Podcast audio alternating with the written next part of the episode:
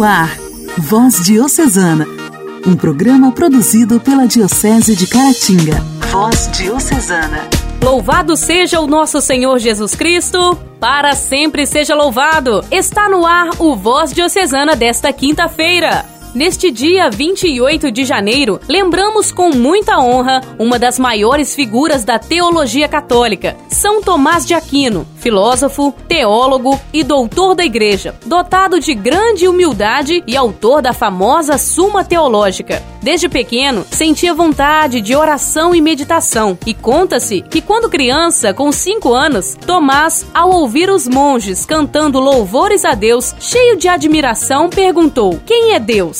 A vida de santidade de São Tomás foi caracterizada pelo esforço em responder inspiradamente para si, para os gentios e a todos sobre os mistérios de Deus. Nasceu em 1225 numa nobre família, a qual lhe proporcionou ótima formação, porém visando a honra e a riqueza do inteligente jovem e não a ordem dominicana, que pobre e mendicante atraía o coração de Aquino. Prosseguiu nos estudos, sendo discípulo do mestre Alberto Magno, tendo a vida tomada por uma forte espiritualidade eucarística na arte de pesquisar, elaborar, aprender e ensinar pela filosofia e teologia os mistérios do amor de Deus. Pregador oficial, professor e consultor da Ordem Dominicana, São Tomás escreveu mais de 60 obras, dentre tantas, a Suma Teológica, que o imortalizou. Ele próprio a considerava simplesmente um manual de doutrina cristã para estudantes. Na verdade, é uma exposição completa, ordenada por critérios científicos da teologia e também um resumo da filosofia cristã. Tomás faleceu em 1274, deixando para a igreja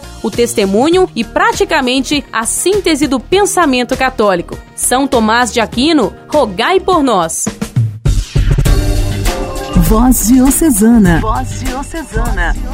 Um programa produzido pela Diocese de Caratinga. O jornalismo tornou-se ainda mais importante durante a pandemia, porque o grande volume de dúvidas sobre a doença levou as pessoas a uma busca por notícias em todos os formatos e plataformas. No diálogo de hoje, vamos conversar com a jornalista Luciana de Inhapim sobre sua rotina de trabalho nestes tempos. A mensagem do Papa Francisco para o Dia Mundial das Comunicações é explicada no Igreja em Ação. Vem e verás é o tema da mensagem. Ressalta e engrandece a coragem dos jornalistas em comunicar. Padre Heleno, sacramentino de Nossa Senhora, continua com os fatos da vida do servo de Deus, Padre Júlio Maria de Lombardi. Frei Jorge Correia traz o momento de espiritualidade e oração no Intimidade com Deus e a pequena Paula, de Vargem Alegre, comanda o pedido musical. Continue sintonizado. A alegria do Evangelho. O Evangelho. Evangelho. Oração, leitura e reflexão. Alegria do Evangelho. Vamos ouvir o Evangelho do dia, proclamado e refletido pelo Padre Igor Nepomuceno vigário da Catedral de Caratinga.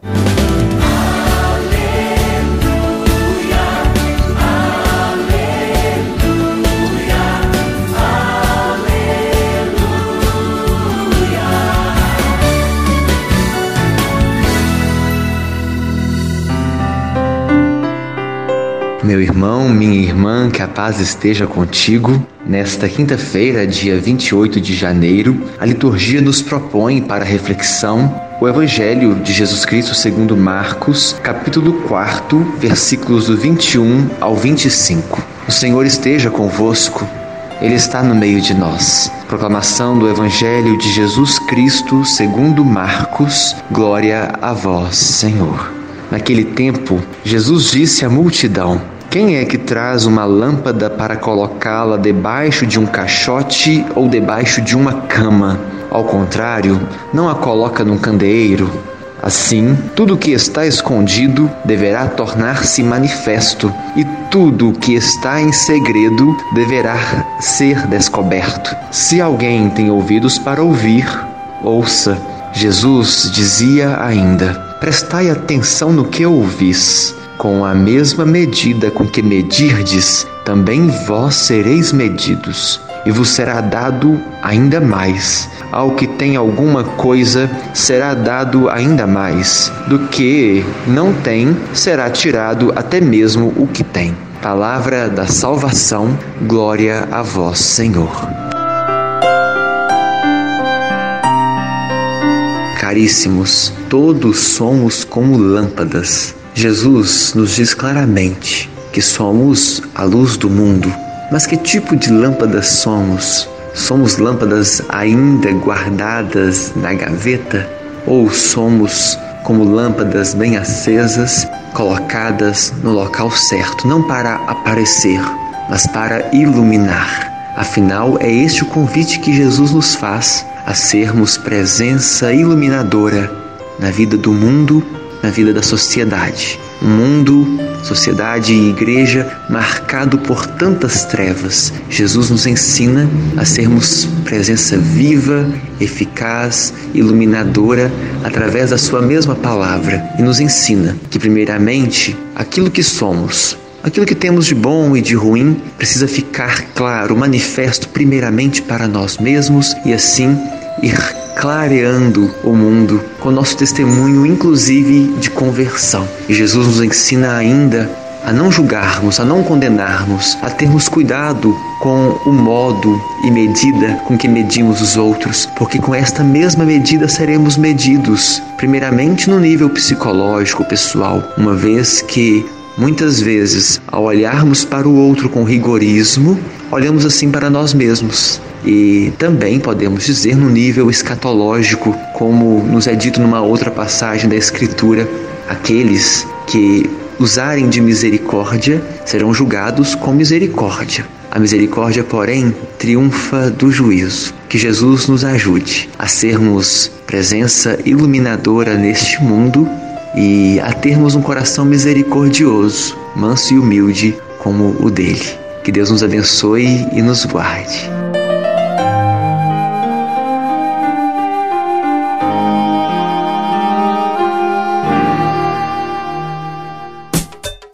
Diálogo Cristão. Temas atuais à luz da fé. Diálogo Cristão. Diálogo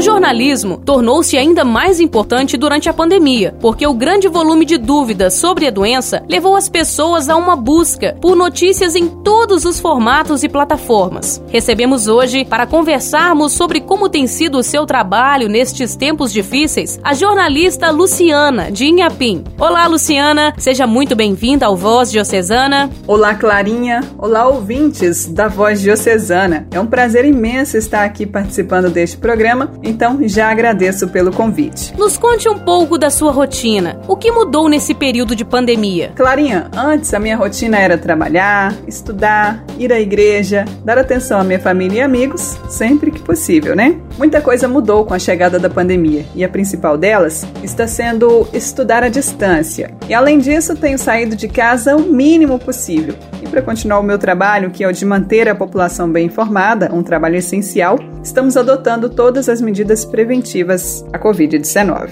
Se por um lado o jornalismo tornou-se essencial ao cotidiano das populações, por outro lado, a avalanche de dados, fatos e eventos publicados na internet gerou muita desorganização e o ambiente favorável à disseminação de notícias falsas, as polêmicas fake news. Você, como jornalista, como tem buscado para confirmar as notícias? Clarinha, fake news é uma expressão em inglês que significa notícias falsas. Esse tipo de informação tem ganhado repercussão com a velocidade com que elas são divulgadas, com a polarização das redes sociais e de aplicativos de mensagens. As pessoas compartilham conteúdos com amigos e familiares sem saber se aquilo é verdade ou não. Mas o que para uns pode ser uma brincadeira, na verdade pode ter um impacto negativo sério, principalmente na área da saúde. E as vacinas são um dos principais alvos de fake news. O medo gerado por conta dessas notícias falsas pode ter graves consequências, como o retorno de doenças que já foram eliminadas e morte de crianças por doenças evitáveis pela vacinação. Para o leitor desatento, para quem está desatento, esses tipos de notícias se passam por verdadeiras. Portanto, a gente precisa ter senso crítico ao ler uma notícia e ler todo o material e não apenas o título e o subtítulo. E há vários tipos de fake news. Tem texto verdadeiro, mas o título e o subtítulo são falsos. O texto e o título são verdadeiros, mas a foto é falsa. Ou tudo é falso. Há casos que nem sempre é fácil de avaliar. Mas antes de compartilhar nas redes sociais, é importante verificar a veracidade de uma notícia. Quando chega uma notícia para mim e eu preciso identificá-la, no meu caso, que já estou acostumada a levar a informação com responsabilidade, eu tenho um pouco mais de facilidade para identificar uma fake news. Eu avalio a fonte, o site, o autor do conteúdo. Muitos sites, Clarinha, que publicam fake news têm nomes parecidos com endereços de sites de notícias, veja bem. Portanto, é importante avaliar o endereço e verificar se o site é confiável. É bom também olhar se outros conteúdos do site também são duvidosos. Avaliar a estrutura do texto também é importante. Sites que divulgam fake news costumam apresentar erros de português, de formatação, letras em caixa alta e uso exagerado de pontuação. Outro detalhe importante é prestar atenção na data da publicação. É importante ver se a notícia ainda é relevante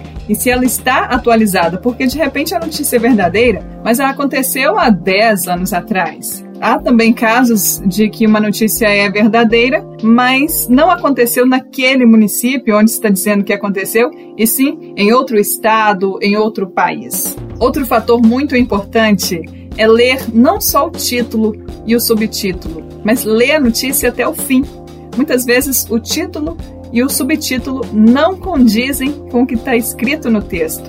Pesquisar, pesquisar em outros sites de conteúdo devemos duvidar se recebermos uma notícia bombástica que não esteja em outros sites de notícia. Geralmente, uma notícia, quando ela é muito importante, quando ela causa grande repercussão na comunidade, ela estará estampada em todos os sites de notícias, inclusive também em todos os jornais na televisão. Por último, a gente só deve compartilhar uma notícia após ter certeza que trata-se de uma informação verdadeira. Não devemos compartilhar conteúdo por impulso. Você é responsável pelo que você compartilha. No Brasil, o Datafolha revelou, em levantamento realizado em 18 de março, que 61% das pessoas confiam nas informações sobre a crise veiculadas por emissoras de TV, 56% nas dos jornais e 50% na das emissoras de rádio. O índice de confiança em redes sociais como WhatsApp e Facebook é bem mais baixo, cerca de 12% de acordo com o Datafolha. Sabemos que o rádio se tornou um exemplo de informação muito importante, principalmente porque fala e traz informações locais, coisa que grandes veículos não conseguem. Como você avalia, Luciana, essa contribuição nestes tempos difíceis? Sempre em épocas de crise, as pessoas buscam o maior número possível de informação. E o rádio é o veículo disponível a qualquer hora e em qualquer lugar, além de ser mais barato, porque uma rádio você ouve o dia todo sem custo algum. A capacidade de informações que o rádio consegue realizar num curto espaço de tempo torna o veículo um dos grandes aliados da sociedade numa época como esta, de pandemia. Para as autoridades, também é uma forma de comunicação muito rápida e necessária para se comunicar com a população. O rádio tem funcionado como um meio de esclarecimentos, de levar informação com responsabilidade, com credibilidade e também de prestação de serviços. O rádio tem possibilitado a instantaneidade da transmissão das informações aos ouvintes, agilizando procedimentos e processos. Podemos citar como exemplo a campanha de vacinação contra a Covid-19 que está prestes a acontecer.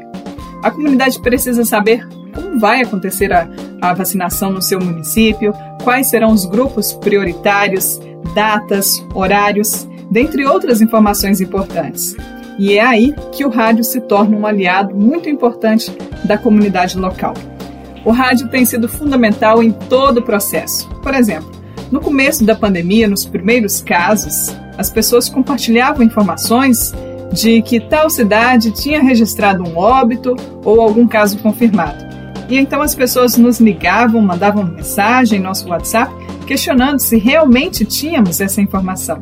E com isso podemos perceber a credibilidade que as pessoas dão às informações levadas através do rádio. Luciana, os números de contaminados e mortos causam preocupação e luto. Como humanizar e, ao mesmo tempo, manter o profissionalismo? A única forma de humanizar nessas situações, acredito que é se colocar no lugar do outro. Para mim, se colocar no lugar do outro, num período desse de pandemia, é se proteger, se prevenir para não contaminar-se e, com isso, não contaminar o nosso próximo. Na profissão de repórter, eu aprendi a compreender a dor do outro. E isso faz a gente crescer, amadurecer. Aprendi também que podemos manter a população bem informada sem ser necessário recorrer ao sensacionalismo. Então procuro sempre levar a informação com clareza e com responsabilidade. Neste momento delicado da história humana, como tem sido anunciar a chegada da vacina e a perspectiva de dias melhores? Anunciar a chegada da vacina, Clarinha, tem sido um dos momentos mais esperados por mim. É uma sensação boa de poder levar esperança de dias melhores para a comunidade.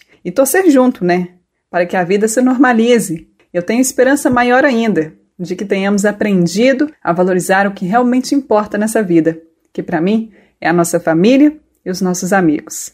Muito obrigada pelo convite. Nós que agradecemos a sua participação, Luciana. Volte mais vezes, ok? Fique com Deus e um abraço. Igreja, Igreja em Ação.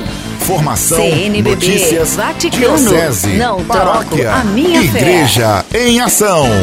Igreja em Ação. A mensagem do Papa Francisco para o Dia Mundial das Comunicações Sociais foi divulgada no último sábado, enaltecendo a coragem e o trabalho dos jornalistas. Intitulada Vem e Verás. A mensagem do Papa Francisco para o Dia Mundial das Comunicações deste ano, divulgada neste sábado aqui no Vaticano e reflete sobre alguns princípios do jornalismo. Extraído do Evangelho de João, capítulo 1, versículo 46, o tema tem como subtítulo Comunicar, encontrando as pessoas onde estão e como são. O pontífice recorda que ir e ver foi a forma como a fé cristã se comunicou, começando pelos primeiros encontros às margens do Rio Jordão e do Lago da Galileia. Aos primeiros discípulos que o quiseram conhecer depois do seu batismo no Rio Jordão, Jesus respondeu: Vinde e vereis, convidando-os a viver em relação com Ele. A fé cristã começa desta forma e assim é comunicada, como conhecimento direto, nascido da experiência e não por ouvir dizer, diz o Papa, algo muito atual nos tempos da informação, nos grupos de WhatsApp.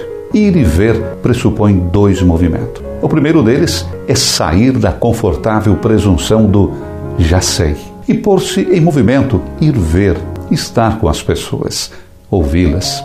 Isso requer transparência e honestidade intelectual. Mas além do aspecto moral, ir e ver se refere a algo basilar no jornalismo, isto é, deixar de lado a informação construída nas redações, em frente do computador, para sair à rua, gastar a sola dos sapatos, encontrar pessoas para procurar histórias ou verificar informações. Se não abrirmos ao encontro, permanecemos espectadores externos, apesar das inovações tecnológicas. Cada instrumento só é útil e precioso, adverte o Papa, se nos impelir a ir e ver coisas que de outra forma não saberíamos, se colocar em rede conhecimentos que de outra forma não circulariam, se permitir encontros que de outra forma não teriam lugar. O ir e ver é o método mais simples de conhecer uma realidade. Para conhecer, escreve ainda Francisco, é necessário encontrar. Permitir que quem está à minha frente fale comigo. Deixar que o seu testemunho chegue até mim.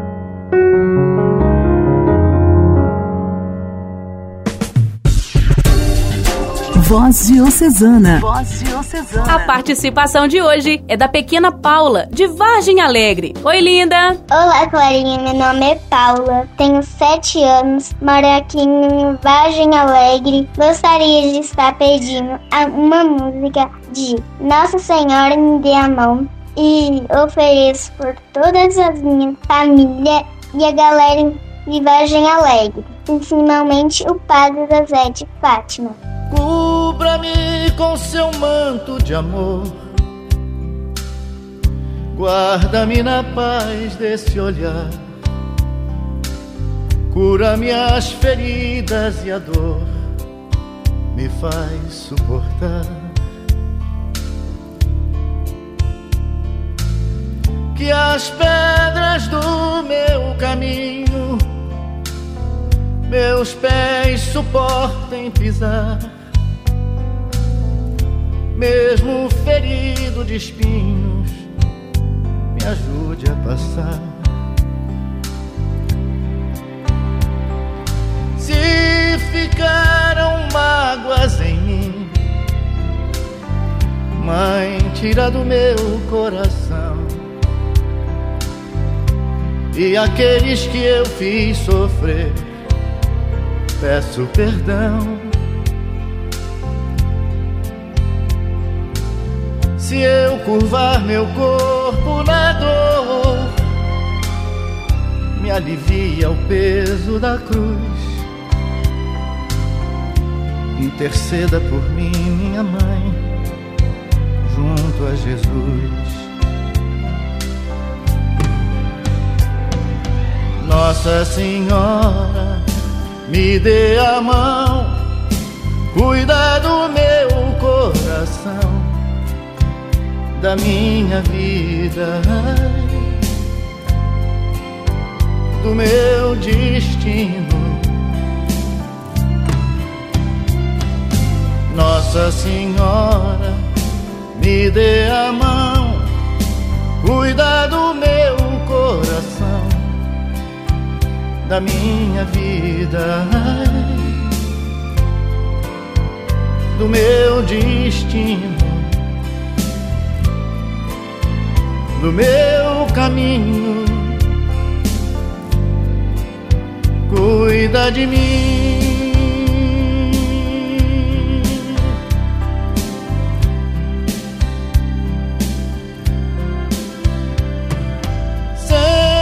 que o meu pranto rolar. Ponha sobre mim suas mãos,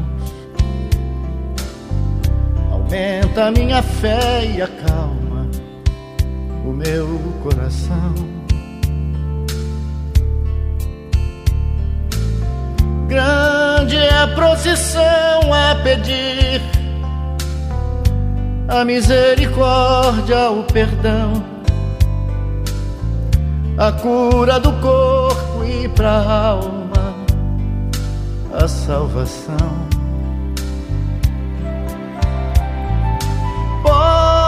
Pobres pecadores, ó oh mãe,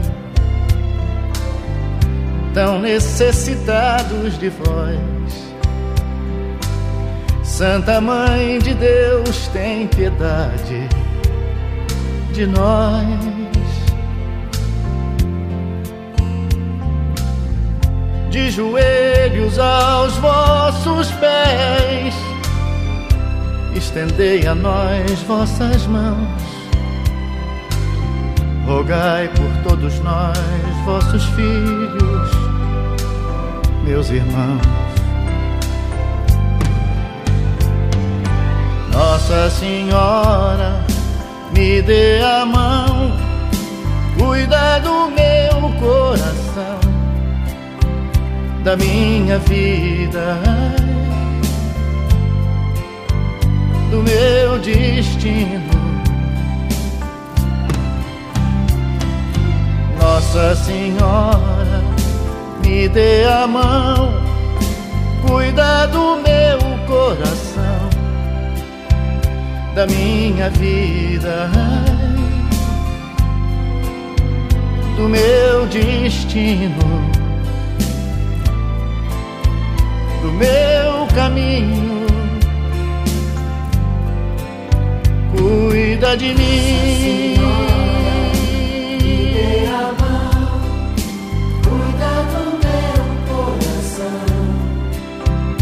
Da minha vida, do meu destino. Nossa Senhora me dê a mão, cuida do meu coração, da minha vida,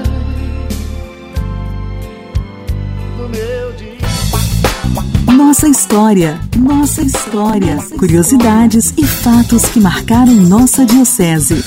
Nossa história. Padre Heleno, sacramentino de Nossa Senhora, continua com os fatos da vida do servo de Deus, Padre Júlio Maria de Lombardi, fundador de sua congregação. 15 de outubro de 1912 é a data da chegada do Padre Júlio Maria ao Brasil, juntamente com os seus co-irmãos, quatro sacrofamilianos, depois de uma viagem de 20 dias de navio do porto da Antuérpia para o porto de Recife, Pernambuco. Os cinco fazem parte do segundo grupo de missionários da Sagrada Família enviados para a missão em Brasil.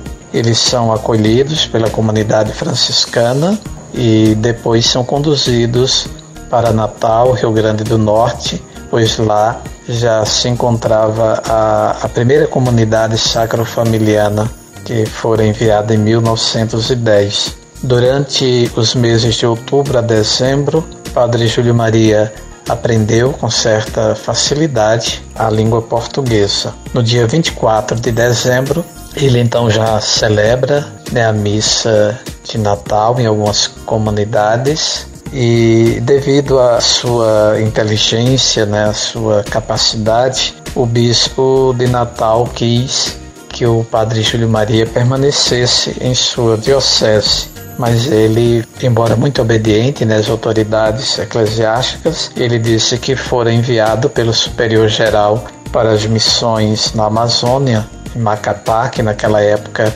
pertencia à prelazia de Santarém, então que ele deveria seguir as orientações segundo o seu superior geral, de forma que ele vai chegar à região no dia 27 de fevereiro de 1913. Orar costuma fazer bem.